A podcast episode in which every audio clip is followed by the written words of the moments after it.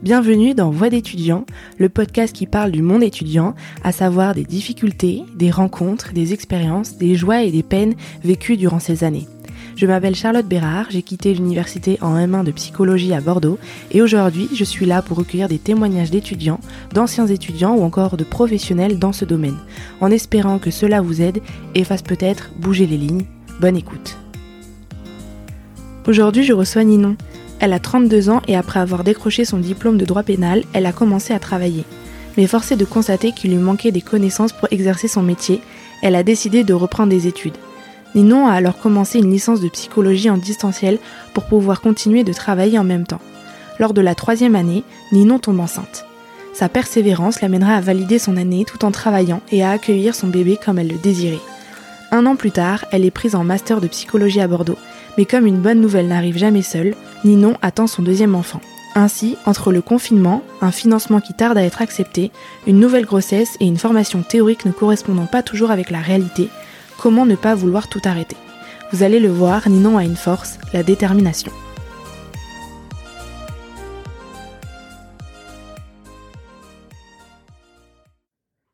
Bonjour Ninon. Bonjour Charlotte. Comment ça va? Ça va bien, merci et toi? Ça va. Euh, donc du coup, je vais te demander de te présenter, de me dire euh, ton prénom, ton âge, où est-ce que tu habites, euh, tes études ou ton métier. D'accord. Alors, ben, donc je m'appelle Ninon, j'ai 32 ans, j'habite à Bordeaux. Euh, je suis mère de famille d'un petit garçon de 19 mois et je suis enceinte de 7 mois. Et je suis actuellement étudiante en master 1 psychologie du développement. Est-ce que euh, fin collège, début lycée, tu avais cette envie euh, ben, de diriger vers la psychologie Pas du tout. Euh, donc au lycée, moi je voulais être médecin. Donc j'ai fait un bac S et, euh, et, je suis partie en médecine donc à 17 ans à Bordeaux. Donc pas du tout euh, au début en tout cas euh, l'envie d'être psychologue, mais c'est dès les premiers cours en médecine, on avait des cours de psychologie et c'est là où déjà je me suis dit que j'allais j'allais m'orienter vers ça. Donc oui déjà j'allais dire à l'époque, c'était pas si vieille, mais il y avait déjà des cours de psychologie en, en médecine. Oui, donc c'est cool ça. Mm.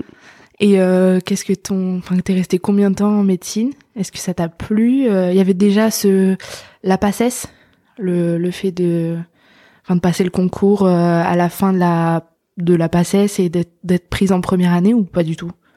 Euh, non, après le bac, tu, tu rentrais en médecine, tu avais un an où tu préparais le concours. D'accord.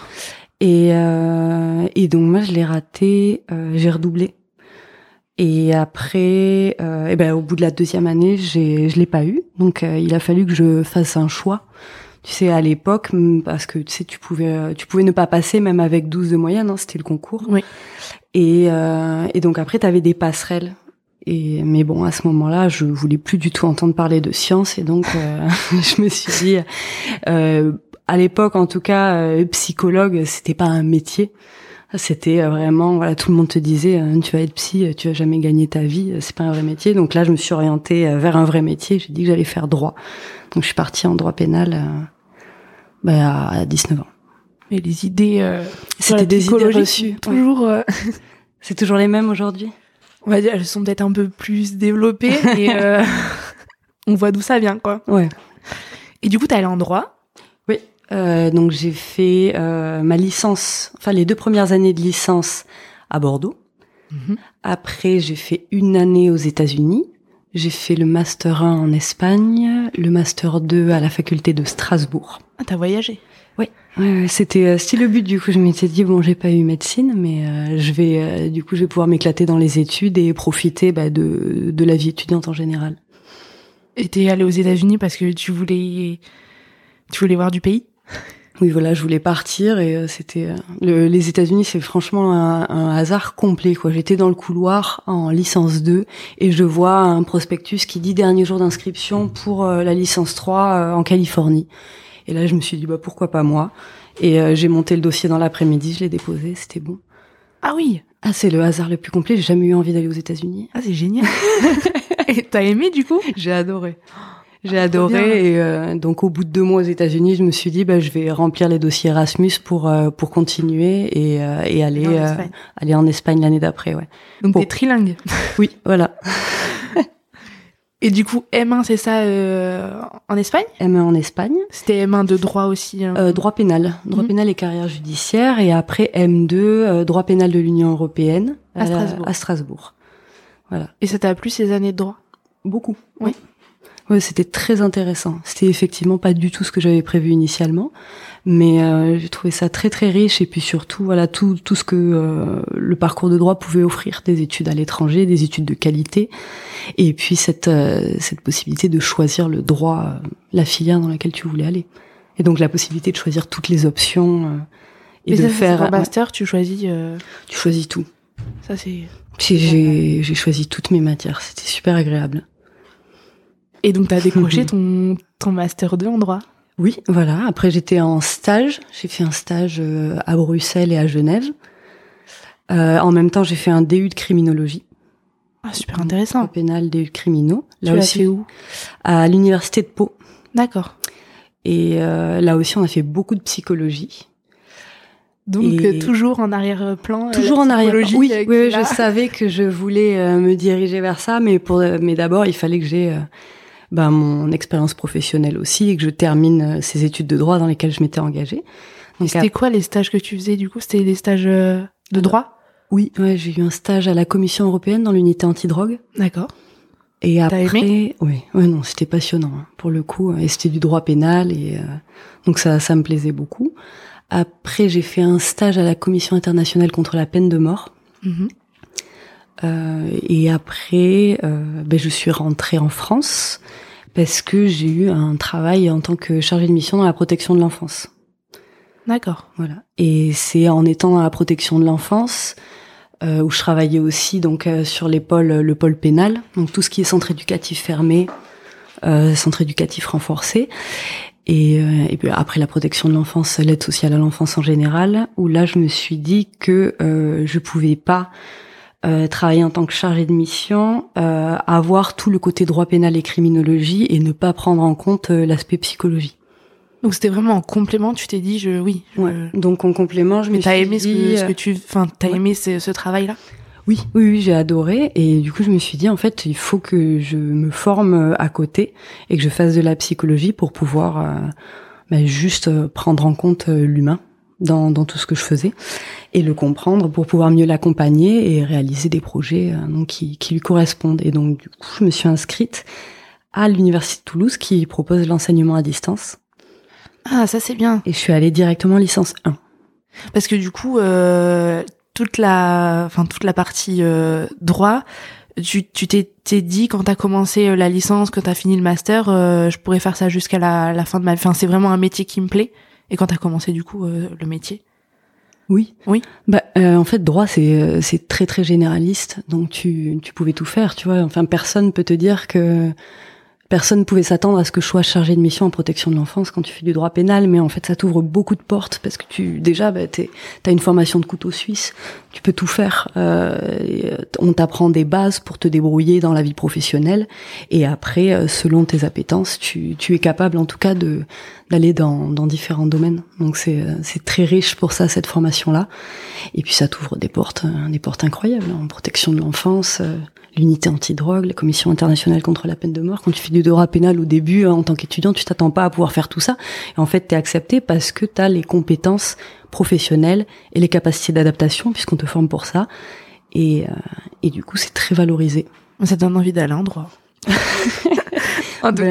je peux faire la pub pour l'université de Bordeaux qui euh, qui m'a beaucoup formée. Et euh, donc ça m'a permis voilà d'avoir toutes ces portes là et de pas perdre de vue voilà cette possibilité là de euh, de faire des études en même temps que je rentrais dans ma vie professionnelle. Oui. Et grâce à l'université de Toulouse en tout cas j'ai pu euh, mais C'est pour ça que tu l'as choisi du coup, parce qu'il y avait ces, cette possibilité de le faire en distanciel? Ouais, le service d'enseignement à distance de qualité quand même, avec un suivi euh, qui était euh, vraiment complet. Et, euh, et puis c'était pas trop loin de, de là où je travaillais. Oui, donc t'as gardé en fait euh, ton ton travail euh, à côté. Oui, oui, oui, je travaillais à temps, euh, à temps complet. Je crois que j'étais à 35 heures à l'époque. Et, euh, et j'ai étudié et j'ai fait euh, la licence. Parce que t'avais 20 24 ans à cette époque-là. Euh, Je sais plus. Non, attends. non, je crois, je crois que j'étais un peu 19 plus ans. âgée. Je crois que j'avais 26 ans. à deux ans près. C'est ça. Et du coup, donc t'as commencé cette licence et, euh, et ça t'a plu?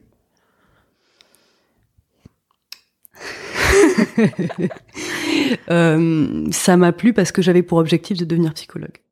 C'était vraiment oui. Voilà, c'est le métier. J'ai continué pour euh, pour l'objectif. Après, c'était intéressant, mais c'est vrai que c'était quand même un peu rude hein, de, de devoir euh, travailler, puis étudier une licence, aller passer les examens. Donc ça veut dire prendre tous tes congés pour euh, pour travailler, étudier, passer les examens. Donc c'était quand même ça ça m'engageait beaucoup et la licence et toutes les matières ne sont pas passionnantes. Donc, ce qui en est par rapport à, au droit, si tu compares, c'est ce qui en ressort euh, là, je sais pas. je sais pas, c'est assez compliqué de se dire. Euh, non, est-ce que j'ai aimé faire la licence de psycho? Euh, Il y avait des matières qui étaient vraiment passionnantes, effectivement, mais comme j'ai pu rencontrer au droit. Mais après, j'avais pas la même vie. Quand j'étais en droit, je faisais que du droit, alors que quand j'étais en psycho, euh, j'étais quand même à 35 heures à côté avec euh, toute une vie professionnelle déjà déjà bien entamé. Mais ça rajoutait. Euh... Voilà, ça rajoutait beaucoup de travail. Euh, donc, euh, donc c'était euh, non, je faisais le travail parce qu'il fallait que je le fasse parce que j'avais un objectif. Mais mais effectivement, j'aurais été étudiante que en psycho, j'aurais trouvé peut-être moins riche la formation. Non mais tant mieux au moins. non mais il faut le dire, il y a des, oui, voilà, des formations qui sont pas Peut-être qu'il y en a d'autres qui aiment, hein, mais euh, voilà, qui sont pas bah, forcément. C'est-à-dire que. Tu t'attends à autre chose. Oui, et avec la possibilité de, de choisir plus de matières qui t'intéressent. C'est ça qui Tu vois, mm. et euh, ça, en droit, dès la troisième année, tu as la possibilité de faire carrément euh, tout ce que tu veux et, et d'éliminer, de choisir ta voie. Alors qu'en psychologie, on en parlait tout à l'heure, jusque même au master, euh, tu, tu n'as pas cette possibilité-là de, de faire euh, ton parcours à la carte, en fait, tout simplement. En droit, tu peux le faire. Et est-ce que du coup, parce que tu travaillais avec les, les enfants, oui. euh, t'avais cette, enfin vraiment de devenir psychologue pour enfants? Ah oui, ah j'ai jamais envisagé l'adulte. je peux pas travailler avec l'adulte. Ton objectif, voilà, c'était psychologue pour les enfants et les matières en, en rapport avec les enfants, les adolescents, c'était celle qui te plaisait aussi? Oui, ah oui, oui, effectivement. Ah bon, c'est j'ai adoré. Oui, oui, oui, non, la psychologie du développement m'a m'a fasciné dès le début. Et à Toulouse, euh, parce qu'on va on, va y arriver, mais après du coup t'arrives à Bordeaux. Euh, à Toulouse, il y avait c'était la même psychologie du développement qu'à qu'à Bordeaux? Ou t'as trouvé ça différent? Alors oui, non, c'est euh, c'est différent. Je pense que c'est pas tout à fait les mêmes écoles, mais après c'est très très riche d'avoir ces deux aspects-là. En tout cas pour l'université. Euh, de Bordeaux. Moi, je découvre, personne ne m'a dit en fait quelle était l'orientation, mais effectivement, elle est extrêmement scientifique. Ça, je le savais pas je euh, quand je me suis inscrite. À, dans la France, qui est aussi euh, qu'elle est scientifique. Voilà, c'est ça. Alors que euh, voilà, celle, de Toulouse n'est pas du tout sur cette orientation-là. D'accord. Donc ça, ça va être important pour les étudiants qui se renseignent de regarder les orientations des facultés dans lesquelles ils vont, parce que forcément, si on passe d'une d'une université orientée euh, psychanalytique à une, université orientée euh, scientifique, ça peut troubler. Euh... Ouais, ça perturbe complètement les enseignements. Mais après, c'est très riche justement d'avoir euh, deux points de vue différents. Ouais, c'est deux points de vue dans la formation. Je trouve ça très intéressant. Après, on adhère, on n'adhère pas. Hein c'est une autre question. Mais en tout cas, euh, c'est riche pour les étudiants de pouvoir changer d'université aussi. Mais de se renseigner à l'avance, euh, non, c'est vrai que ça, ça pourrait être un conseil pour les étudiants. Mm. J'ai pas du tout fait. Et euh, à quel moment euh, ton envie de maternité ou pas, peut-être que t'en avais pas forcément envie, et est arrivé dans le dans le parcours parce que du coup de tes études? Euh, mon, envie de maternité, elle est arrivée, euh, enfin rien à voir avec le parcours euh, professionnel ou le parcours d'études. Elle est arrivée bah, grâce à une rencontre et peut-être aussi mon âge. Mais effectivement, j'ai eu envie de maternité parce que j'avais rencontré la personne avec qui je voulais faire ma vie et que c'était plutôt évident. Et après, effectivement, on sait pas, on s'est pas posé de questions. Est-ce que c'est le moment? Est-ce que c'est pas le moment? Parce qu'au final, quand tu réfléchis, c'est il y a rarement le bon moment. Bon moment hein, tu vois, techniquement. Il y a toujours quelque chose. Il y a toujours quelque qui pourrait gêner. C'est ça, qui va te mettre des bâtons dans les roues. Euh, ça peut être un aspect financier, un aspect professionnel parce que tu es au début d'un contrat. Donc ça, on avait décidé de pas le prendre en compte et de faire les choses comme on en avait envie. Et on savait que euh, tous les deux, on pouvait très bien se débrouiller. On était plein de ressources, donc euh, on avait on n'avait pas peur de ça. Donc donc on s'est lancé. et donc le, le premier enfant est arrivé très rapidement et ça s'est ça s'est très bien déroulé et j'ai continué à travailler à 35 heures et j'ai continué j'étais en licence 3 euh, et j'étais à, à deux semaines de l'accouchement et je passais mes examens et tout allait bien c'était possible c'était très drôle parce que je pense que euh, de me voir aussi énorme pendant les examens faisait vraiment très peur à tous les étudiants parce que je pense qu'ils pensaient que j'allais accoucher euh, pendant les examens si je me stressais. Donc c'était très rigolo parce que moi j'étais tout à fait sereine et je les voyais me regarder avec ce gros ventre et ils disaient mais c'est pas possible. Parce que du coup tu as fait la licence en distanciel. Oui. Mais pour les examens tu devais être en présentiel. Oui. Oui. Donc en fait, les étudiants t'avais jamais vu Non, ils savaient pas d'où je sortais et ils savaient pas ce que je faisais là et ils avaient l'air plutôt inquiets. Ah ouais. T'as senti ces regards sur toi J'ai senti beaucoup de regards qui m'interrogeaient. Et parce qu'en plus j'étais plus âgée qu'eux. Oui. Donc ça t'a euh, ça t'a gêné ou tu t'es juste dit bon les gens ils, ont peut-être jamais vu une étudiante enceinte? C'est ça. Non non c'est pas du tout gênant parce que pas c'est pas des regards. Euh, non non c'était bienveillant. C'était euh, c'était bienveillant les étudiants à Toulouse ou même les étudiants à Bordeaux de manière générale j'ai jamais senti euh, mais plutôt des interrogations de la curiosité en fait tout simplement. D'ailleurs des gens dans la... oui va-t-elle accoucher dans la salle si le sujet la stresse? Euh, des choses comme ça qui sont très rigolotes quoi. Et du coup euh, t'as fini les examens à Toulouse. Oui. Et t'as accouché. Oui. Quelques semaines après. Donc ça tombait ça tombait pile poil. Ça tombait très bien. C'était les examens du second semestre? Oui. Ah oui, donc ça tombait. Euh, ça tombait super bien, ouais. Pendant les vacances d'été. Mais tu avais quand même ton 35 heures à côté, mais j'imagine que j'avais un congé maternité. Oui, quand même. Donc j'ai pu profiter. Après, j'ai pris un congé parental. Euh, et après. C'est quoi juste le la différence entre congé maternité et congé euh, parental? C'est que tu rajoutes des jours, des semaines à ton congé maternité? C'est ça, sauf que euh, tu vas pouvoir garder ton poste, d'accord, pour quand pour ton retour, mais par contre euh, tu ne vas pas euh, être rémunéré ni indemnisé. Et, et, donc tu vas toucher, je crois que c'est 350 euros à peu près hein, par mois. Oui, donc c'est pas un congé sans solde où tu gagnes 0 euros. Non. T'as un petit, une petite rémunération. une toute petite rémunération. Donc c'est, euh, c'est des choses là aussi. Euh, enfin, je veux dire, euh, il faut pouvoir le faire. Déjà, il faut être à, deux. Et puis voilà, c'est, c'est vraiment un projet, un projet de, de parents. Enfin, effectivement, quand tu, tu passes de d'un salaire à 350 euros par mois, c'est, c'est, c'est compliqué. C'est compliqué. Mm. Donc après, il faut savoir ce que tu veux. Oui, on s'est dit, euh, on a envie. Enfin, moi, j'avais en tout cas envie de, de, profiter des premiers mois de mon enfant. Je me voyais pas du tout le, le laisser à trois mois dans une crèche. Donc, euh, donc j'ai fait ce choix-là. J'ai dit c'est pas grave, on mangera des pâtes.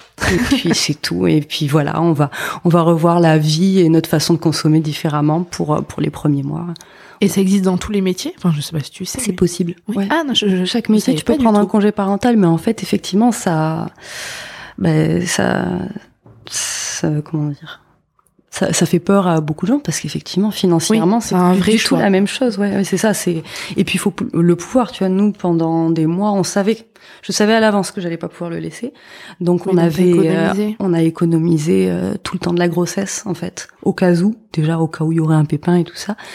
Et, euh, et donc on a économisé cette somme pour pouvoir être sûr d'avoir quelques mois où on pouvait payer le loyer et faire les courses et du coup, t'es resté euh, parce que tu donc là t'es à la fin de ta L3. Ouais. Il y avait la question du master. Il y avait la question du master où j'ai pas été acceptée en master 1. La première. D'accord. Ouais. T'avais demandé Bordeaux? J'avais demandé Bordeaux euh, psychologie du développement. Oui, euh, même un seul choix. c'est celui-là ou rien. Voilà, c'est ça. Pour moi, c'était ça, c'était celui-là. Euh, on pouvait emménager à Bordeaux puisque mon conjoint avait un poste à Bordeaux. Donc finalement, euh, on a décidé, enfin j'ai décidé de quitter mon travail pendant le congé parental euh, et de venir euh, à Bordeaux et de chercher du travail à Bordeaux. Donc c'est à ce moment-là où vous avez emménagé à Bordeaux. Voilà, il y a un peu plus d'un an. Et, euh, et j'ai demandé un rendez-vous euh, à l'université pour savoir pourquoi j'avais pas été prise, pour comprendre. Ça c'est bien ça. Parce Ils que ont accepté, du coup. ils ont accepté. Il y avait aucun souci parce que je leur ai dit je je peux pas en rester là. Pour moi, c'est un projet qui a commencé il y a huit années. Euh, je me suis impliquée euh, et je peux pas prendre non en fait comme une réponse. Il m'en faut un petit peu plus pour comprendre pourquoi huit années d'investissement s'écroulent alors que euh, alors que je j'ai tout pour réussir. En tout cas, j'ai la volonté et vous pouvez pas me refuser pour ça. Et donc j'ai eu un rendez-vous. Ils ont sorti le dossier et là c'est très très drôle parce que là je me suis dit mais quelle naïveté. J'avais mal rempli le dossier. En fait, je l'avais rempli comme un étudiant de droit le remplit et je m'étais jamais renseignée. Et donc, euh, j'ai rien écrit. J'ai donné mes bulletins, j'ai dit que je voulais venir en psycho du développement parce que c'était ce que je voulais faire. J'ai rien explicité. Alors qu'il y avait plein de questions euh, qui étaient posées pour savoir pourquoi on voulait faire euh, psychologie du développement. Est-ce qu'on avait un projet de recherche Est-ce qu'on avait un projet professionnel derrière J'avais rien rempli. J'avais rempli même pas une phrase à chaque question. Ah oui, tu les avais vues ces questions. C'est juste Je que les toi, avais tu t'étais pas. En fait, j'avais pas mesuré l'importance de ce dossier-là. Pour moi, l'important c'était euh, les notes, c'était euh, les recommandations, tu vois, et remplir un dossier euh, bête et méchant. Et je pensais que le reste c'était du blabla. Et, euh, Et en psychologie, ça compte. bah oui, c'est très naïf. Enfin, c'est très bête de ma part. Non, mais, Mais, si en euh, droit, tu. Oui, ouais. si t'avais l'exemple du droit, euh, Ouais, tu t'es peut-être dit, bah, ça, ça doit pas changer. C'est ça. Je me suis dit, je fais une lettre de motivation complètement bateau pour un master, et puis euh, et puis voilà, tu vois, ils vont me prendre parce que parce que j'ai des notes convenables, parce que j'ai tout fait, tout ce qu'il fallait. Je mesurais pas du tout qu'il y avait une sélection à ce moment-là, puisque j'étais plus du tout dans le cursus universitaire, donc j'avais pas euh, pu échanger avec d'autres élèves pour me dire qu'il y avait une sélection en master 1. Oui, c'est que toi, tes trois années de licence, tu les as fait en distanciel. Oui. T'as jamais côtoyé, rencontré euh, d'élèves. Oui. Donc Mm. je savais pas du tout les enjeux, tout ça. Moi, je faisais euh, ma petite vie, euh, mes petits mes petits diplômes, et puis c'était bon. Et donc là, effectivement, la, la responsable du master euh, m'a dit, bah, re- redéposez le dossier, mais faites-le correctement cette fois-ci. Et, euh, et elle m'a dit en plus, elle m'a encouragée parce qu'elle m'a dit voilà, votre parcours il est très intéressant. Euh, Il y a des choses à valoriser. Euh, vous avez tout à fait votre place dans le master, mais par contre, il faut faire les choses dans les règles. Donc tu savais que si tu le refaisais correctement, t'avais une grande Une chance d'être chance. prise. Mm. je, je savais pas si j'avais une grande chance, mais je savais qu'en tout cas, euh, j'avais pas, euh, j'avais pas utilisé euh, pleinement ma, ma première chance. Donc là, je l'ai, je l'ai retenté et je l'ai eu. Ah, mais par- Donc là, t'as eu une année quand même de. Enfin, où t'as pas été prise en master, t'as eu une année de- Après, j'étais, j'ai trouvé du travail à Bordeaux. Donc ça, c'est cool. Mm. Parce que ton congé paternité, euh, parentalité plutôt, il a duré jusqu'à. Il a duré euh, jusqu'en avril. Ah oui, donc ça, t'as as profité de. Ah ouais, ouais, j'ai profité de des premiers mois de mon enfant. Ah, c'est c'est bien.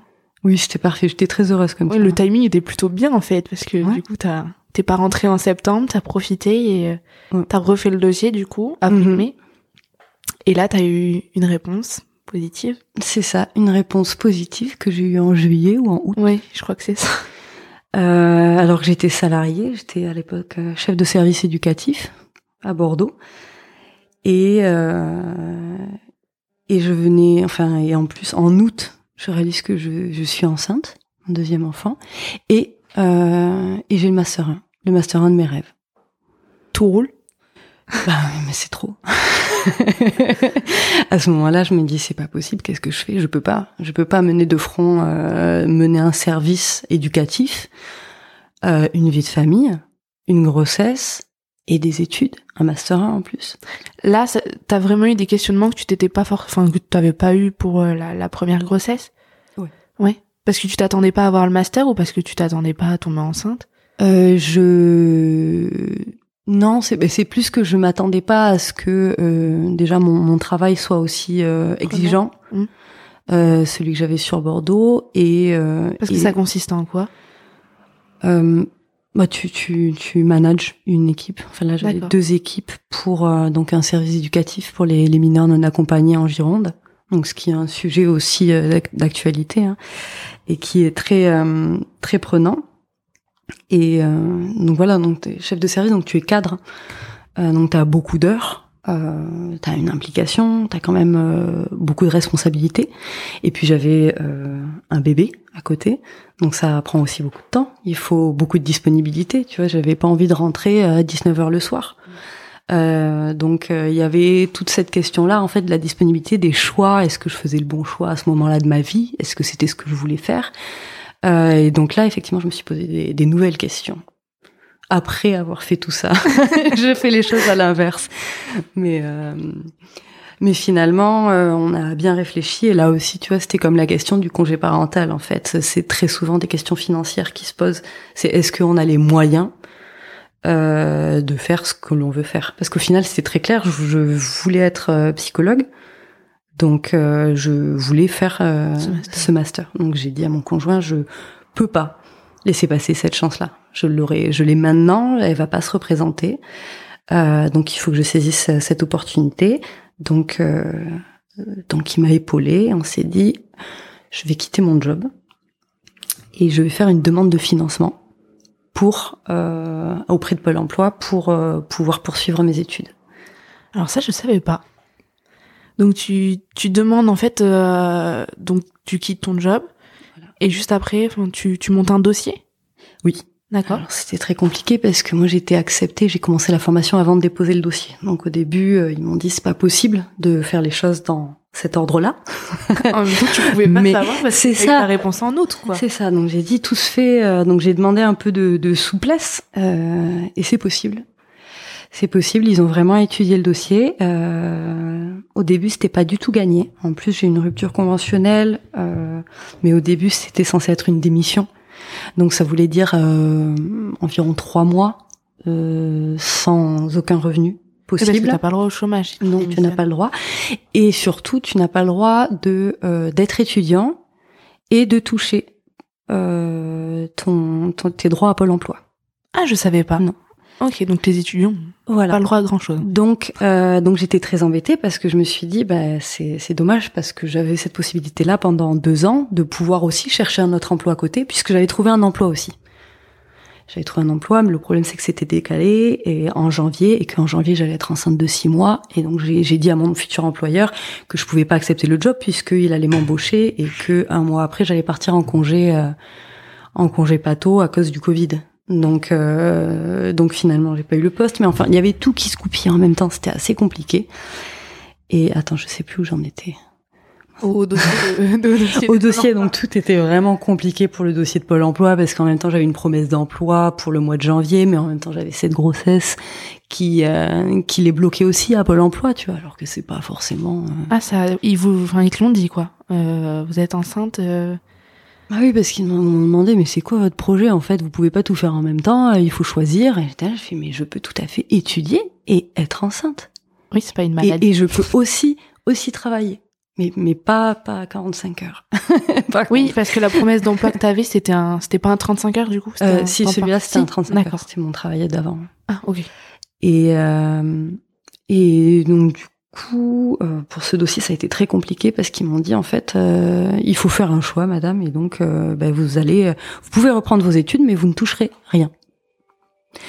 Donc là, j'ai dit non, c'est pas possible. il faut m'aider. Est-ce que, est-ce qu'il y a une possibilité de, de toucher moins d'indemnité, mais d'avoir cette possibilité-là d'étudier? Et donc, ils ont envisagé en octobre mon dossier. Ça faisait déjà un mois et demi que tu avais repris les cours. Ouais. Et je travaillais. Et, et, surtout, j'avais très peur parce que je me suis dit là, euh, là, je, je, ça y est, je vais quitter mon métier. Je sais même pas si euh, on va pouvoir être euh, payé, si on va avoir de l'argent. Et je sais, et je viens de refuser un travail pour le mois de janvier. Donc là, gros stress. T'étais dans l'incertitude. on était super stressés. Ouais, parce qu'on avait très très peur parce qu'on s'est dit bah on va pas arriver à payer le loyer, on va pas manger, on a un bébé, on a une crèche à payer. En fait, c'est tout d'un coup. Là, je me suis dit et tout ça, c'est ma responsabilité, c'est mes choix, tu vois, que j'impose à ma famille. Donc c'était très très dur. Et finalement, Pôle Emploi est venu et m'a dit on accepte, on vous finance pendant deux ans à hauteur de 1000 euros par mois euh, cette cette formation là. Parce que normalement, le financement est, est plus élevé.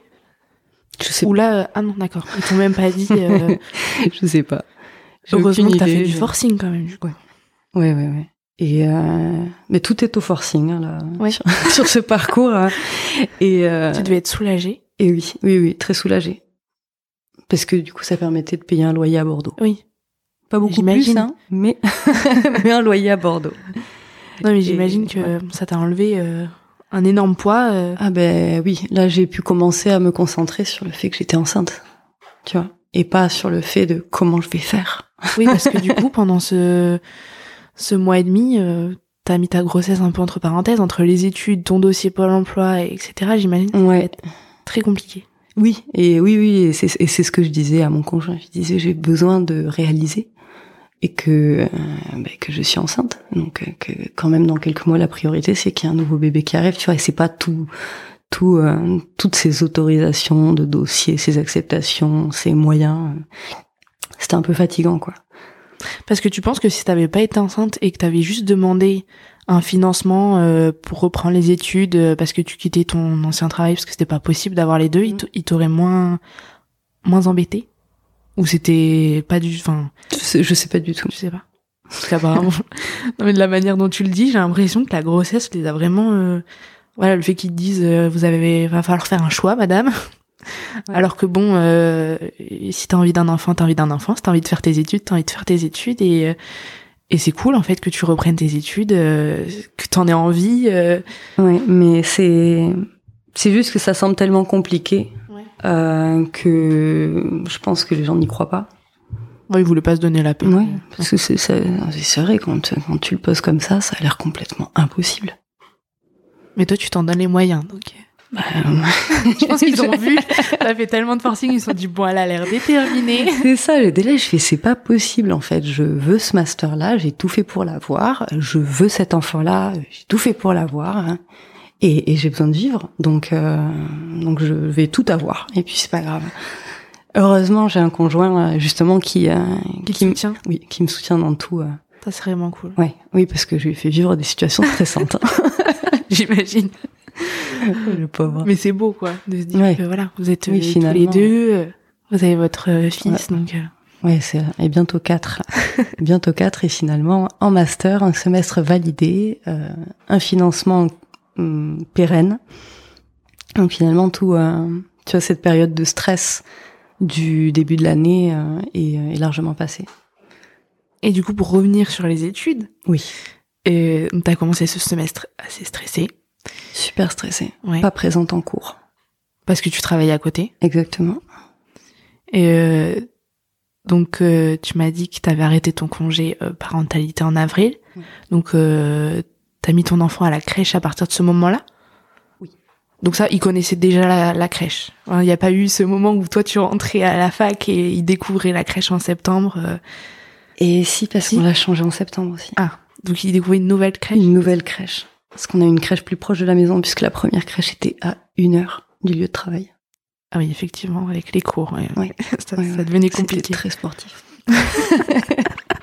J'ai l'impression que c'était il y a tellement longtemps, maintenant c'est passé, c'est derrière, mais effectivement c'était c'était pas une période évidente. Et il y a le Covid en plus en même temps. Parce que c'est ce qu'on n'a pas dit, c'est que t'as fini ta L3 et en fait on était en confinement à ce moment-là. Donc toi t'étais en distanciel, ça t'a pas euh, tant changé que ça? Non, j'étais euh, Fin de c'est- la j'a- L3. j'avais c'était l'année de battement où j'étais Ah pas oui. scolarisée. Ah bah oui. Donc euh, oui, en fait t'as pas mais connu les mon cours, poste pendant le Covid. et ça a changé quel- quelque chose. À quel niveau? Mais t'as dû, toi, t'as, parce que pendant le premier confinement, il y a quand même beaucoup de gens qui ont dû arrêter de travailler. Ah oui, non, moi j'ai dû être sur le terrain. Toi- donc toi, t'as continué, en fait, rien n'a changé euh, vraiment euh, pour toi. Ok. Et la crèche, par contre, a, a fermé du coup. Euh, Quand oui. elle a, re- elle Il y a, eu ouvert. Il y a ouais. eu un temps où elle a fermé et ben là aussi c'est mon conjoint, mon super conjoint, qui a pris le relais D'accord. et qui m'a dit euh, ben toi tu travailles et moi je mets ma carrière entre parenthèses le temps de la fermeture de la crèche. J'ai Wow. de la chance. Lui aussi, on a un. Ouais, euh, enfin. C'est l'union qui fait la force. Oui, voilà, c'est ça. J'ai dit, on est vraiment une équipe. Donc, à ce moment-là, il m'a dit, voilà, tu, tu commences ce nouveau job. euh, Vas-y, lance-toi. C'est une belle opportunité. Un chef de service éducatif à, à, à cet âge-là, c'était, c'était une très belle opportunité. Donc, euh, donc, on s'est lancé. T'as aimé tous les tous les travails pour l'instant que t'as que t'as fait? Tous. Ouais. Et donc on en revient au master. Donc c'était la première fois que tu connaissais les cours en distanciel. Mhm. Donc euh, je crois que septembre c'était pas encore totalement distanciel, c'était une semaine sur deux, euh, semaine C'est A, ça, semaine B. oui. Euh, qu'est-ce que t'en as pensé de, de ce système-là? Euh, Qu'est-ce qu'il y a? Parce que du coup c'est aussi la première fois que t'allais sur Bordeaux, enfin que tu rentrais euh, en études euh, en master de psychologie à Bordeaux. Euh, qu'est-ce qui Est-ce qu'il y a des choses qui ont changé par rapport à ton master de droite, à licence à Toulouse de psychologie? J'ai rien compris. J'ai rien compris au fonctionnement, je te jure. Ça avait rien à voir. C'était euh, déjà une façon d'enseigner, une façon d'apprendre qui était complètement différente d'il y a quelques années.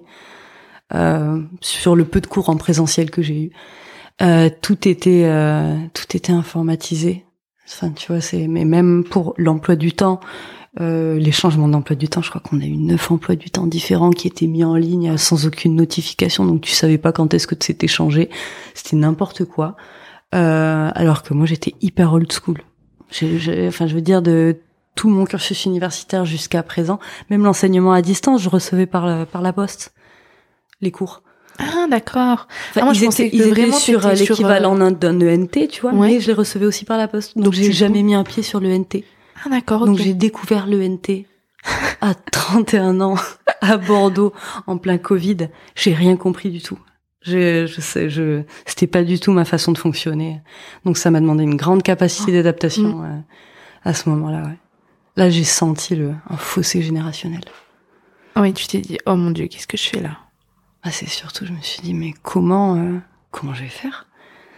Genre, là, c'est des, c'est des, des nouvelles, euh, des nouvelles compétences que, là, il va falloir que je les, je les sorte en quelques semaines et, euh, et je sais pas comment je vais faire, quoi. Donc, j'ai eu beaucoup de mal. Parce que mal à ton- comprendre l'organisation, Ouais. l'organisation des semaines alternatives, des cours, de, de la prise de notes aussi, qui, qui, qui a complètement changé depuis, euh, ton master de droit. depuis mon master de droit où on écrivait au Stylo. au stylo ouais, on- et, et surtout la façon de faire le cours était complètement différente puisque du coup les élèves ayant un stylo tu- les profs allaient déjà plus lentement et puis tu prends pas la totalité du cours enfin tu vois c'était juste des façons de prendre et d'enseigner qui étaient différentes là c'était c'est des machines je suis arrivée en cours et t'entendais juste le bruit des euh, des, Des doigts claviers. sur le clavier et tous les élèves prenaient tout et, et le prof c'était euh, juste un tu vois, une- un long discours très très rapide, avec des PowerPoint hyper rapides. J'avais l'impression d'être en accéléré, quoi. je me suis dit, je suis vieille. Donc euh, oui, tout ça en même temps. Oui, Ouais. ça a dû te faire euh, bizarre. Ouais. Mais c'était intéressant. Et puis, ben, écoute, Tu t'es adapté rapidement. grâce, grâce aux élèves, Oui. au soutien d'autres élèves. euh, ouais. Oui, oui, clairement. Rien que, enfin, déjà pour me plaindre. ça, fait bien. du bien. Ça fait du bien, c'est important. Et, et surtout de d'apprendre auprès d'eux comment ils faisaient, comment comment ça fonctionnait. Là, je pouvais pas le faire toute seule, hein, j'avais besoin d'eux, et ils étaient euh, présents. Donc ça, c'était chouette. T'as pris des conseils donc d'autres Oui. étudiants. Ouais, ouais, ouais. J'ai pris les plus jeunes et je leur ai dit comment vous faites, comment vous faites, aidez-moi. Et donc c'était chouette. Et donc l'année avance. Euh, le deuxième confinement est prononcé. Mhm. Donc en octobre, je En crois. octobre, fin oui. octobre. Et donc là, c'est euh, cours en distanciel euh, Intégral. ouais. intégral. Et là, est-ce qu'il y a encore quelque chose qui a changé? Est-ce que tu t'es dit, peut-être, tu t'es même peut-être dit tant mieux parce que je vais être chez moi euh, pendant ma grossesse, euh, je vais peut-être plus en profiter, je sais pas. Non. Non? Non, là c'est euh, ce qui a changé, c'est le moral. Ouais. Ouais, autant le, le premier confinement, il y a, ça s'était très très bien passé. La première partie, en tout cas, où j'étais avec euh, mon enfant et mon conjoint, avant que je prenne le job, ça s'était très très bien passé.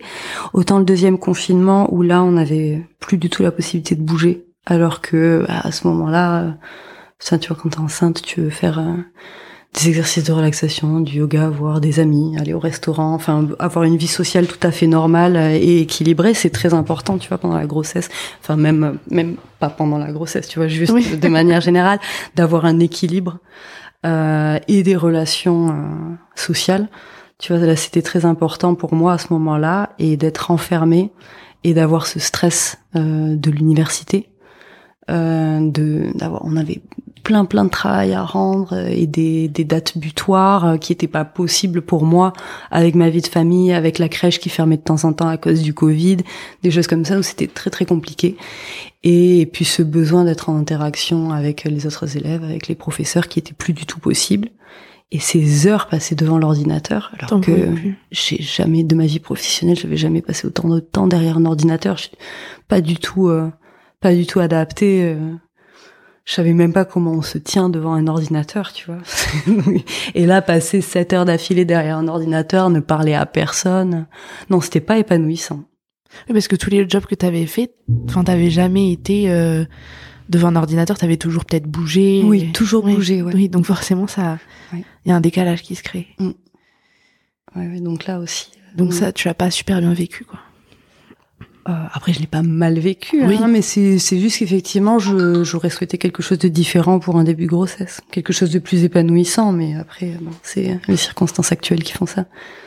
Et est-ce qu'avec euh, les cours, le confinement, euh, enfin, t'as as quand même pu, je sais pas moi, prendre souvent il y a des femmes enceintes qui choisissent de suivre certaines certains cours de préparation à l'accouchement, qui font du yoga prénatal ou des choses comme ça. T'as pu quand même ouais oui, oui, j'ai fait, enfin, je fais toujours du yoga et j'essayais quand même de marcher et, euh, et de méditer. Et après, il y a aussi des possibilités avec des sages-femmes pour être euh, dans des piscines et faire des préparations à l'accouchement. Donc là, j'ai commencé ça. Donc là, c'est très agréable.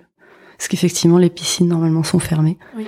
Et quand t'es avec une sage-femme, t'as la possibilité d'y accéder. Ah, Après, voilà, tu barbotes, hein, tu fais pas des longueurs, mais ça pas fait du bien. mais c'est ça. J'imagine que oui. C'est bien parce que je dis ça parce que je sais qu'il y a plein d'étudiants qui avec le confinement les cours euh, prennent même pas leurs rendez-vous euh, médicaux. Donc je me dis en plus quand t'es enceinte euh, non là moi ça me paraissait très très important de mm. bah, de prendre une priorité. temps. Oui la priorité c'est bah, c'est l'enfant donc effectivement, je me suis dit pour que pour bien l'accueillir, il faut aussi que je prenne le temps de préparer tout ça.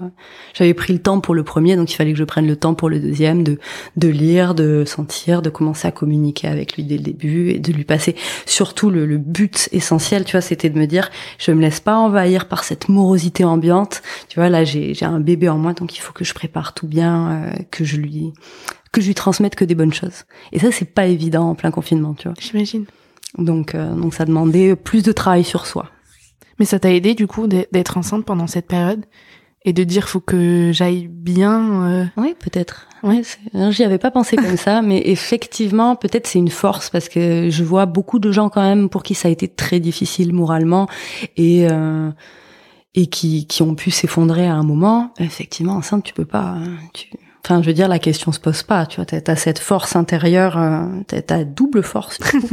euh, donc du coup, non, le truc c'est, ouais, le seul moment, tu vois, où t'as le moral bas, c'est quand tu te dis bon, il faut que je trouve quelque chose là pour euh, pour euh, recréer du lien social ou pour euh, me redonner une activité. Donc t'es toujours en train de te booster parce que bah, parce qu'il faut que ça aille bien en fait. Tu peux pas te laisser contaminer par par tous ces aspects négatifs là. Donc non, t'as une double force. Donc effectivement, heureusement, j'étais enceinte. Peut-être que je me serais effondrée sinon. bah, tant mieux. Hein. Ouais. Et du coup après, euh, il y a eu les périodes, enfin la, la, période de Noël, donc euh, mm-hmm. C'était pas des vacances Ben non. C'était une révision. Voilà, des révisions. Mais là, j'ai dit non, c'est pas possible. Ce, ce, parcours est très exigeant. Euh, moi, j'ai pas eu de vacances depuis super longtemps, donc j'ai dit je prends une semaine de vacances à Noël et, euh, et ben je réviserai moins si je ferai un travail de médiocre.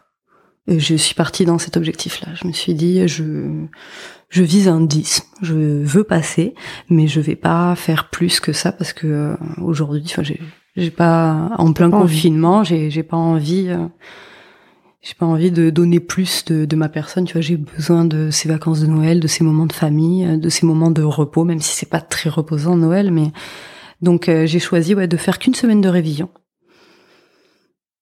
Ça c'était sportif. Ouais. Non mais enfin, je trouve ça vraiment bien parce que même depuis le début là de ton parcours, tu as vraiment des objectifs définis. Euh, tu suis ces objectifs, t'es déterminé et euh, ça te permet de, de tenir un, un, cap, on va dire. Et peut-être qu'il y a, c'est peut-être pas tant la quantité de révision, mais la manière dont on révise qui fait que. Et donc le fait que tu prennes une semaine de repos, j'imagine que ça t'a quand même permis de reposer ton esprit, de voilà, de passer voilà, des comme tu dis des moments en famille et d'être vraiment euh, reboosté pour euh, la semaine de révision. Et euh, parce que tu avais quand même cette obligation, euh, rappelons-le, de, de réussir ton master en, en deux ans avec le financement. Ah oui, oui, il y a ce stress énorme. Oui, de, ça. je, je n'ai pas de possibilité d'échec. Et je prends quand même une semaine de vacances à Noël.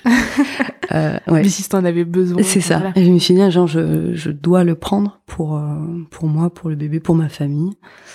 Et euh, par contre, effectivement, la semaine de révision, c'est chaque minute, c'est une minute d'apprentissage. Je fais pas, je vais pas papillonner. Je, donc c'était euh, hyper rentable. J'avais pas le choix. Mais tu savais que toi, enfin, Je savais que j'en étais capable parce ça. que j'ai Mm. aussi euh, des expériences ben, professionnelles et puis déjà un master. Donc je sais euh, ce que je peux faire, ce que je peux pas faire. Ça c'est ça c'est bien. Tu te Oui. connais donc. oui, euh, c'est ça, je me connais bien, je sais comment je suis étudiante, même avec des nouvelles façons d'apprendre et des nouvelles façons d'enseigner, j'ai réussi à comprendre à peu près de quoi j'étais capable. Et donc effectivement, à ce moment-là, je me suis dit, je peux faire une semaine de vacances et une semaine euh, juste productive, en fait. Mais productive, juste ce qu'il faut, pas Oui, plus. pour passer à 10, c'était C'est ton objectif. Pour passer, c'est tout. Oui, c'est vrai que des étudiants, des fois, à 20 ans, on arrive à la fac, on se connaît pas du tout, on sait pas euh, comment apprendre. Là, tu te connaissais, donc euh, en soi, c'était pas forcément euh, un stress de prendre une semaine. Tu t'es dit, bon, j'en suis capable, je fais ça. Oui. Oui, c'est vrai que maintenant, il faut, il faut pouvoir euh, se connaître. Ça, Mm. effectivement, les étudiants se stressent aussi beaucoup et du coup s'éparpillent au tout début, en tout cas, de la vie universitaire. Et euh, effectivement, on voit aussi beaucoup d'étudiants, tu vois, qui vont travailler 10 heures, mais en fait, ils vont vraiment travailler 4 heures.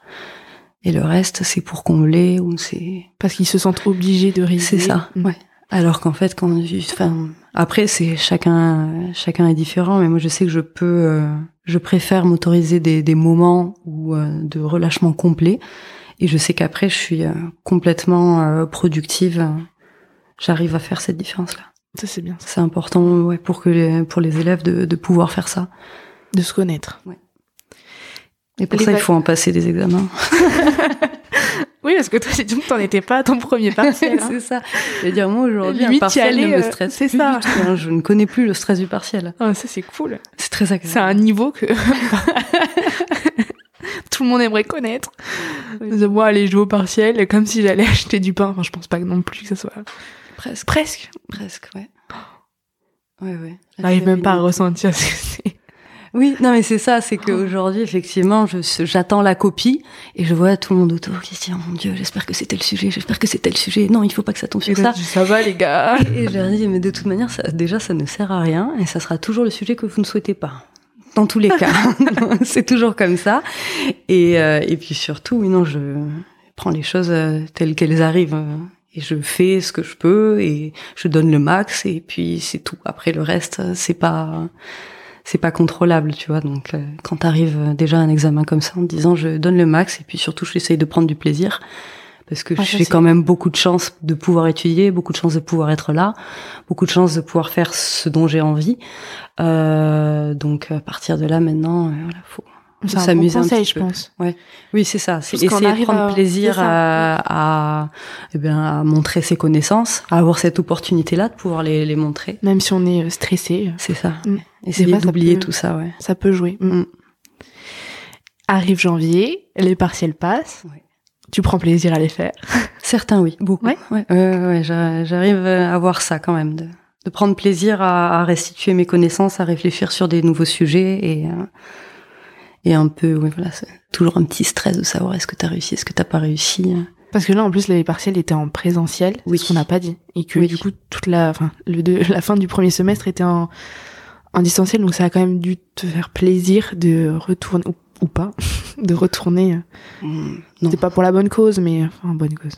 Ouais, après, hein, on était quand même très nombreux dans les amphis. Ah ouais euh, Il y avait quelqu'un pas- qui toussait à côté de moi. C'était pas très bien mis. Non, c'était Très bien après non, si c'était très bien organisé, mais il n'empêche qu'il y avait des étudiants qui étaient complètement symptomatiques et qui étaient présents parce qu'ils n'avaient pas le choix non plus. Il fallait qu'ils passent les examens. Ils pouvaient pas se permettre euh, de refuser. Même moi, j'aurais été symptomatique. Je sais pas comment j'aurais réagi parce que t'as c'est qu'une seule Mm. possibilité. Sinon, Moi, je peux c'est pas être au redoublement. Oui, c'est ça.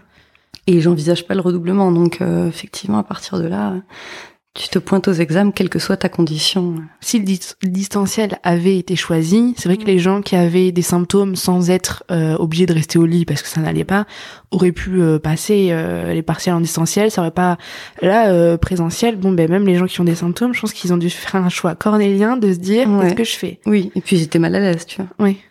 J'imagine. Dès que quelqu'un mouchait ou toussait, la culpabilité se lisait dans ses yeux. je n'ai pas de Covid. ça. Et ce qu'on n'a pas dit, c'est que euh, en psychologie, il y a un stage qui se fait en même temps des cours, euh, enfin en même temps, euh, sur la fin de semaine, mais bon, oui. quand il n'y a pas cours ou pas. et et qu'en même temps, il y a aussi un mémoire, oui, à faire. Est-ce que c'est pas assez? Comment t'as géré du coup le stage? Est-ce que t'en as trouvé un facilement? Est-ce qu'il te plaît? Et et le mémoire aussi, donc on y est. Alors, euh, j'ai trouvé un stage euh, grâce à un professeur, euh, celle qui nous fait le suivi de stage. Donc ça, c'est vraiment grâce à elle. C'était pas évident, d'autant plus que ce stage-là, je pouvais le commencer quand j'ai envie. Et, et, donc déjà bien enceinte, et donc avec ce risque-là d'avoir à arrêter le stage au septième mois de grossesse. Donc il fallait que je trouve un stage très rapidement, un stage qui m'accepte et faire un maximum d'heures en un minimum de temps. Parce que c'était 200 heures de stage. 200 heures de stage. N'empêche, ça fait quand même pas mal d'heures. Oui, oui, oui, oui. Mm. Et euh, donc finalement, j'ai trouvé un stage, un stage passionnant, avec une maître de stage euh, géniale, qui est très compréhensive et euh, et puis très très intéressante en, tant que professionnelle et en tant que en tant que personne. Donc, euh, donc non, ça se passe très très bien et je fais un maximum d'heures. Je vais quasiment pas en cours euh, parce que c'est les heures de stage tombent pendant les cours, donc j'ai j'ai pas trop de choix. Oui, là c'est vraiment un choix. Euh, d'une part parce que tu peux faire que ça et puis si tu dois avoir fini avant le septième mois. Ouais, mais là je suis dans le septième mois et je continue en fait. D'accord. Parce que tu devais arrêter euh, normalement mois on à est cause du Covid? Oui, à cause du Covid. Ça c'est important de le dire parce que peut-être s'il n'y avait pas eu le Covid, t'aurais pu. Euh... Ouais, normalement, euh, je, enfin après je vais bientôt être en congé maternité, mais je pouvais continuer euh, plus longtemps. Mais là, la convention en fait se raccourcit parce que, euh, mais parce que le lieu de stage déjà commence à me mettre en télétravail puisque je suis considérée comme personne vulnérable. D'accord. Et t'as bientôt fini tes heures du coup? J'en suis un peu plus de la moitié. Mais je fais, je fais beaucoup. mais c'est très intéressant. Bon, mais c'est une bonne chose, oui. de dire que mm. même si, euh, et c'est parlé, hein, la, la pression, euh, parce qu'il y a énormément de choses à faire en master de, de psychologie, etc. Le fait d'avoir un stage qui te plaît, je pense que ça te motive peut-être. Euh. Oui, oui, ça motive et puis ça a pu me réconforter, même si j'avais pas vraiment de doute hein, sur euh, mon projet professionnel. En tout cas, ça m'a complètement réconforté. J'ai su dès les premiers temps de stage que c'était ça que je voulais faire, que que je voulais être psychologue euh, auprès d'enfants. Il y avait aucun doute. J'y étais bien, à l'aise à ma place et voilà avec les enfants, avec les professionnels dans l'émission, tu vois, il n'y avait pas de doute. Donc ça, c'est agréable aussi. Et puis de pouvoir apprendre tous les jours sur le terrain, ça c'est très très riche. J'imagine, ouais. Parce que bon, toute la licence c'est de la théorie. Euh, oui, voilà, c'est euh, ma première fois en pratique et euh, c'est très agréable. Parce qu'à Toulouse, oui, en, licence, il n'y a pas de stage. je sais qu'à Bordeaux, en licence service d'enseignement à distance, en tout cas, j'ai pas fait de stage. D'accord. Ok. Oui, donc c'est ta première expérience de psychologie en présentiel. Bon, mais tant mieux. Et du coup, euh, oui, parce que euh, premier semestre, t'avais pas réussi à trouver de stage. Oui, non, non, non, je pouvais pas. Et puis je pouvais pas commencer un stage tant que j'étais salariée. Et j'ai terminé mon contrat. Euh, Du coup, c'était novembre. Oui. Ah oui, ça je savais pas. Mm. D'accord. Oui, oui, je pouvais. Bah, en même temps, j'avais pas le temps de toute oui, manière. Mais tu peux pas être salariée à temps plein, étudiante et stagiaire. D'accord. Oui, donc c'est un choix qu'il faut faire. Quoi. Oui. Oui, parce que le stage est obligatoire en, en, psychologie. Oui. Bon, heureusement, t'en as trouvé un du coup. Oui, voilà, ça va. Et le mémoire de recherche euh, est intéressant. Je suis bien accompagnée pour le coup euh, avec euh, avec le professeur, donc ça se passe aussi bien. Ça se passe bien. On va dire que c'est exigeant, hein, mais mais ça se passe bien. Et au niveau de l'organisation euh, chez toi, entre les cours, euh, ta vie de famille et tout, t'as as réussi à... Est-ce que t'as dû instaurer une nouvelle organisation Le fait que d'être en distanciel depuis euh, novembre, mm. est-ce que tu en as trouvé une? Oui, Vous en euh, oui, voilà. En tant qu'équipe, que couple, on a trouvé euh, un équilibre parce que lui aussi est en télétravail. Euh, et je, c'est surtout en fait accepter de, de faire euh, ce qu'on est en mesure de donner. Donc je peux pas euh, donner tout mon temps euh, pour le master, ni pour le stage, ni pour le mémoire. Donc euh, effectivement, je continue d'aller chercher mon enfant à la crèche à, à 16h45.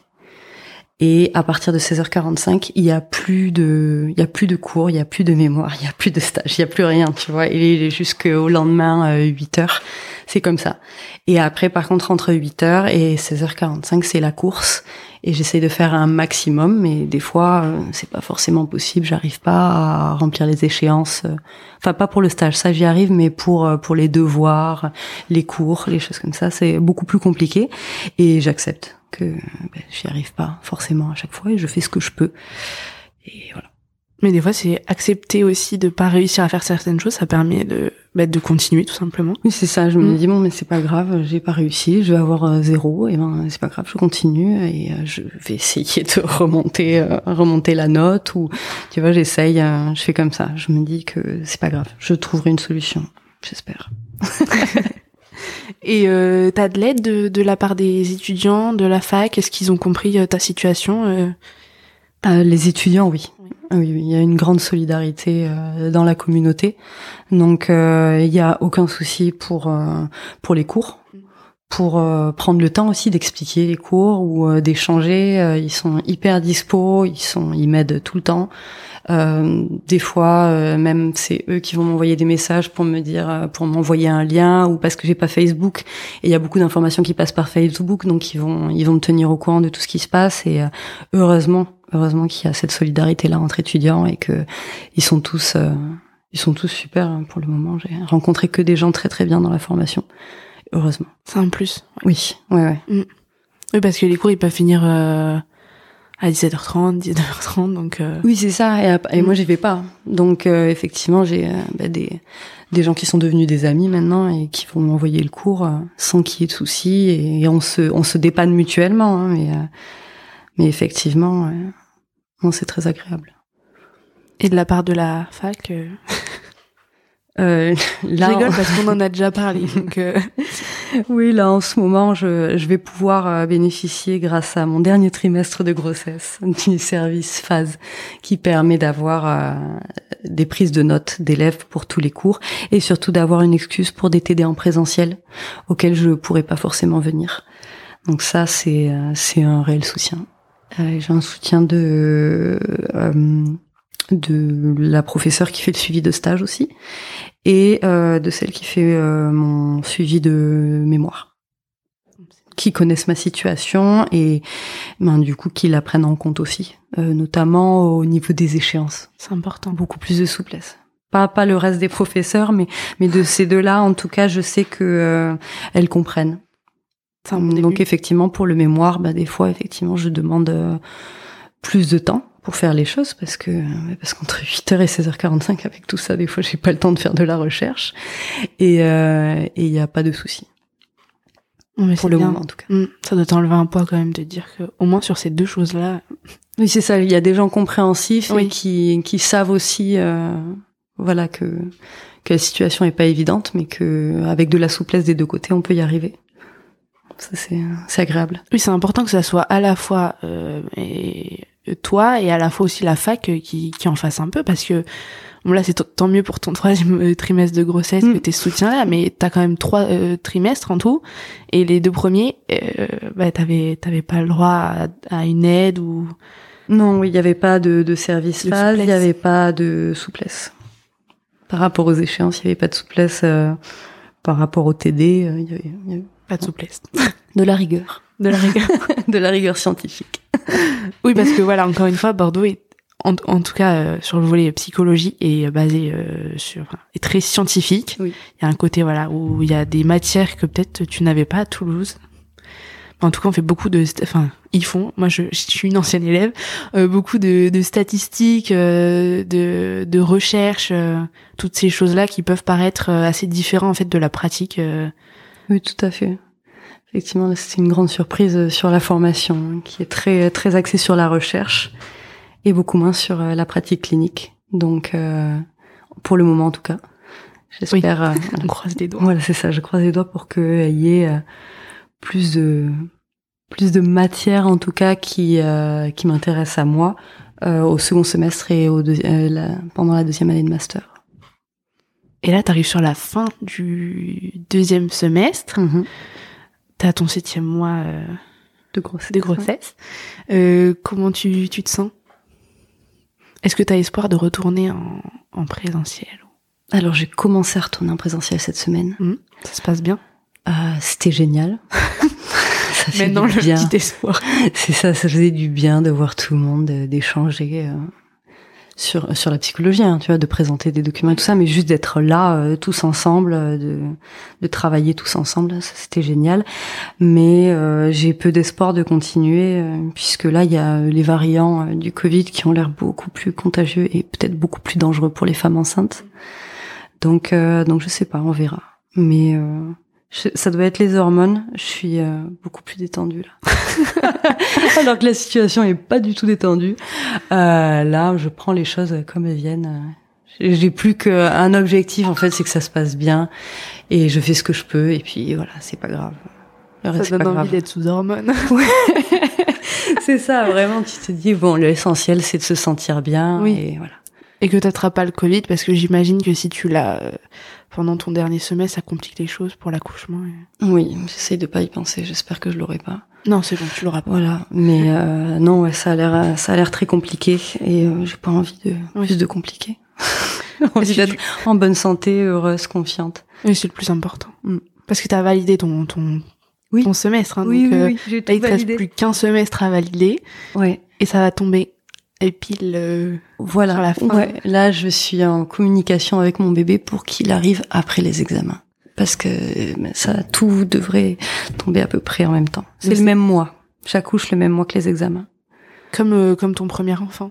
Oui. T'as choisi à chaque fois le, ben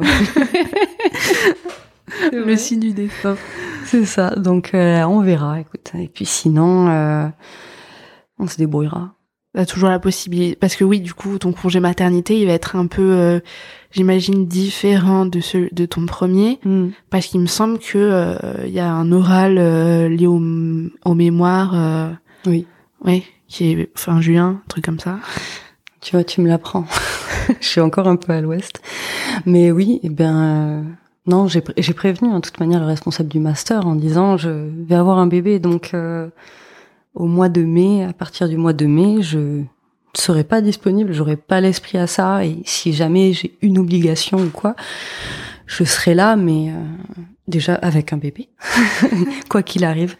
Donc, euh, donc même si c'est un oral, ça sera avec un bébé, et puis ça sera comme ça, on s'adaptera. Mais euh, enfin, j'espère que tout va bien se passer. J'ai dit si jamais je dois être au repêche, je viendrai avec mon bébé et je viendrai pas préparer parce que j'aurais pas du tout euh, le temps d'étudier avec un nouveau-né. Euh, j'aurais pas la tête à ça, ça je le sais. Ça serait une belle image, hein je trouve hein, personnellement. déjà j'ai un bébé dans hein, tes bras euh, et, tu fais ton oral de, mémoire. Je trouve ça, je trouve ça beau. J'ai dit, je, je ferai voilà ce que je peux. Comme l'année prochaine à la rentrée, ça sera une rentrée en master 2 avec euh, très probablement un bébé dans les bras parce que j'ai pas encore de place en crèche. Donc j'ai dit, on fera ce qu'on peut. C'est ça, c'est qu'il y a des questions d'organisation qui se posent. C'est ça. Parce que tu as déjà demandé une place en crèche, mais euh, oui. Malheureusement, c'est vrai que c'est compliqué. C'est compliqué sur Bordeaux et euh, donc on verra. Mais je sais que j'ai j'ai prévenu de toute manière les enseignants et et puis il y a la cette solidarité là entre étudiants qui est géniale puisque un beau soutien. Ouais, j'ai un soutien euh, là pour pour toute l'année, pour cette année, pour l'année prochaine, des gens sur qui je peux compter. Je pense la totalité de la promo, honnêtement. Euh, Hyper bien. Ouais, oui, très agréable. si tu as pas un cours, t'auras les cours, quoi. Enfin. Ouais. Mm. Et puis des gens qui sont là pour euh, me soutenir et pour pour m'expliquer les choses que j'ai pas compris, prendre le temps, leur temps personnel pour m'expliquer des choses que j'ai pas compris. Ça, c'est, c'est, je pense que c'est pas donné dans toutes les formations non plus. Oui. Donc il y a, y a, quand même des gens très bien de qualité qui vont être des, des professionnels de, de qualité. Donc ça, on le sent déjà dès le master, hein, donc c'est bien. C'est rassurant. En plus, euh, oui, déjà le parcours psychologique demande quand même une certaine empathie, euh, des qualités, voilà. Mm. Mais en plus, peut-être que la rigueur de cette formation-là euh, fait aussi qu'il y a ce soutien, euh, ce beau soutien qui, Oui. qui se développe. Oui, très probablement. Mm. ouais. Et euh, qu'est-ce qu'on peut te, te souhaiter Enfin, de valider euh, ton, ton année, forcément, de trouver une place en crèche. Oui, et, euh, et non, et que ça se passe bien, tout simplement. Que je donne la vie euh, sereinement euh, à un bébé En pleine santé. heureux. Et voilà, c'est c'est ça qu'on peut me souhaiter, hein, pas plus. Est-ce qu'il y a des choses que tu aurais aimé, euh, enfin, qu'elles se déroulent différemment euh, entre études et grossesse, j'imagine Parce que c'est vrai qu'en fait, le, il n'y a pas vraiment de, je crois qu'il y a un code de l'éducation, mais qui est plus destiné aux professeurs, il me semble, si je dis pas de bêtises. Mais il n'y a pas vraiment de code de, de l'étudiant qui, euh, voilà, il n'y a pas de congé maternité euh, pour les étudiants, il n'y a pas de de permis de ne pas aller en TD ou en cours quand tu t'es enceinte et que peut-être euh, t'as aussi euh, parce qu'on n'en a pas parlé mais euh, peut-être les symptômes euh, du début de grossesse euh, les vomissements les choses comme ça et ben quand t'es étudiant euh, tu te débrouilles quoi Oui, oui, c'est vraiment ça. Tu te débrouilles, tu fais comme tu peux. il y a, il y a rien pour euh, d'aménager, en tout cas pour les femmes enceintes, mais euh, mais on est très fortes. Heureusement. donc euh, voilà, je me dis, on est des femmes, on porte la vie, donc à partir de là, on trouve euh, toujours des solutions. Donc ça se passe bien. premier part Donc voilà. Mais effectivement, j'aurais préféré qu'il n'y ait pas le Covid. Oui c'est Voilà. vrai que forcément c'est un autre C'est ça, un c'est autre facteur qui se rajoute Voilà, c'est c'est la seule chose. euh, voilà. Et, euh, et peut-être une formation moins, moins exigeante et moins stressante aussi. Final, j'espère que le ouais. master 2 sera moins exigeant et plus plus libre J'y crois pas, mais oui. toujours avoir l'espoir Et euh, est-ce qu'il y a des conseils que tu aimerais donner aux, aux futurs étudiants, étudiants Bah oui, déjà que tout est possible. Euh, que euh, Je pense qu'on l'a vu dans ton parcours. Ouais, voilà, tout est vraiment possible. Il faut pas se bloquer, il faut pas s'arrêter à un non parce qu'une personne vous dit non. Effectivement, euh, je conseillerais de faire du forcing et euh, et surtout, euh, ouais, de s'il y a des étudiants qui rêvent vraiment d'un parcours euh, en se donnant les moyens, euh, c'est possible. Voilà. Donc il faut vraiment pas s'arrêter. Il y a des obstacles, mais on peut tout à fait les franchir. Et, et effectivement, on a besoin des autres, on a besoin du soutien d'étudiants, du soutien euh, de la famille, du soutien d'un compagnon. Mais euh, tout est possible euh, grâce aux autres et avec euh, de la volonté et de la détermination. Mais donc voilà, donc surtout ne baissez pas les bras, euh, surtout en cette période un peu difficile et parfois décourageante. Je leur dirais de, de continuer à croire en leurs rêves, ils sont tout à fait réalisables. Bah, merci beaucoup Ninon. En tout cas, Merci à toi. j'ai adoré t'avoir à mon micro. T'es hyper positive. T'es, Enfin, je trouve que t'as de super belles qualités et qui permettent, euh, bah, qui te permettent d'être là où tu es aujourd'hui. Et euh, je Mm. pense que ça peut en inspirer plus d'un. D'avoir ce, ce détachement aussi au niveau des études, euh, se fixer des objectifs, savoir vraiment ce qu'on veut et en posant, euh, voilà, euh, ce qu'on veut, euh, sortir, euh, voilà, choisir vraiment faire des choix et se dire bon bah ça je le mets en deuxième plan, ça en premier plan, être positif, continuer et, euh, et savoir, euh, voilà, euh, où on veut aller. ouais. ouais, je pense que c'est très important et, euh, et ton parcours le montre. Et donc je te remercie encore d'avoir accepté de faire cet épisode. Merci à toi. Au revoir Ninon. Au revoir. Voilà, j'espère que vous avez aimé cet épisode, que vous y avez appris certaines choses ou que ce témoignage a pu vous faire réfléchir. Si c'est le cas, vous pouvez mettre 5 étoiles sur Apple Podcast, partager l'épisode et me suivre sur ma page Instagram Voix d'étudiant. À très vite pour un nouvel épisode sur Voix d'étudiant.